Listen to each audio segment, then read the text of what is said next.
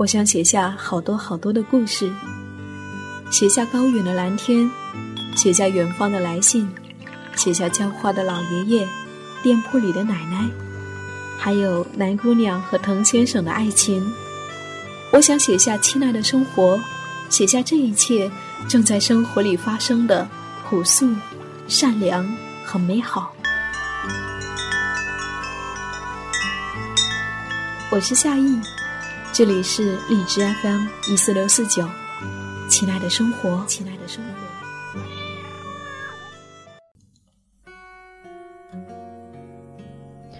二零一七年八月二号，在荔枝 FM 和武汉大学的学生们做主播故事分享，他们青春蓬勃的样子，总是会让人想起自己大学的样子。时间似乎改变了很多东西。但是，我爱那时候的朝气蓬勃，也爱此时的沉静自然。八月五号，周末小日子，在家好好做饭，苦瓜香蕉，焗南瓜，培根卷金针菇。八月六号，在佛山，赴一场高山舍友的婚礼。看着他瘦弱的父亲将女儿的双手交到另一个男人的手上，听着她和她的丈夫之间六年的爱情之后的真情告白，几度流下眼泪。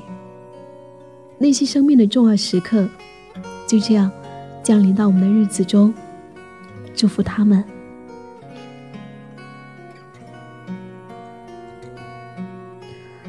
八月七号。文字和食物一样，都是在用心的创作中变得有力量。我细细雕磨它的模样，只是为了不辜负每一个读到的人。八月九号，收到了一个小学生的来信，好惊喜啊！他说：“夏依姐姐你好啊，很喜欢的节目《旅行日记》。”我呢是一名小学生，经常和爸爸妈妈出去旅行，也喜欢写作，记录生活真的是一种很奇妙的体验。你的节目很阳光呢，真的很意外能够收到这样的一封来信。八月十四号，从中午到夜晚，一起录旅行节目。一起聊书籍、舞蹈，一起创意拍照。这是我和海葵姑娘的美好时光。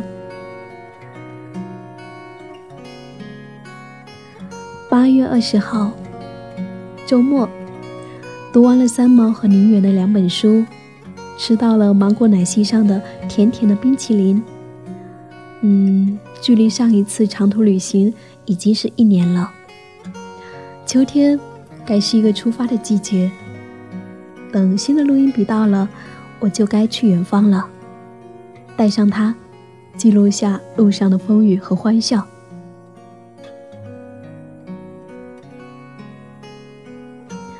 八月二十七号，感冒的下雨天，我在屋子里面画画、看电影、练瑜伽。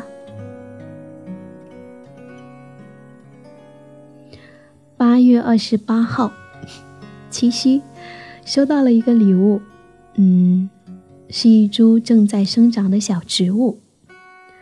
它有一个好听的名字，叫做红掌。送的人说，嗯，在你小学的时候，你就认识它了，因为你在古诗里面读到它：白毛浮绿水。红掌拨清波，所以当我收到这样的礼物的时候，该怎么说呢？嗯，还是蛮开心的。嗯，八月二十九号，收到了耳朵妮妮和妈妈在旅途归来以后的来信和一幅画。八九岁的妮妮用铅笔在内蒙古的明信片写下：“亲爱的夏意，你好啊！送给你我的明信片，祝你快乐每一天。我永远都是你的小耳朵。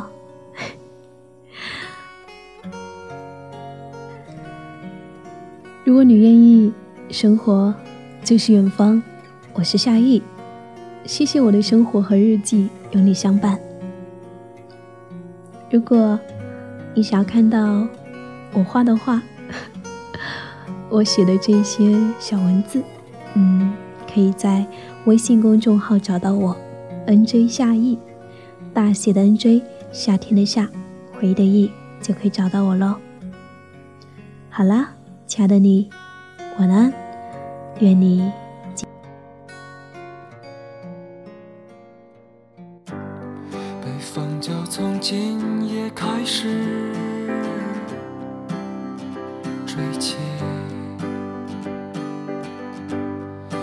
的心灯火，珊瑚明火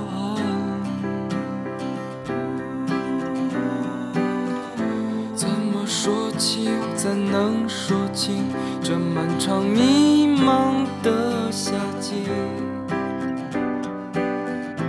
等那聚会要散去时，给谁远行，谁不行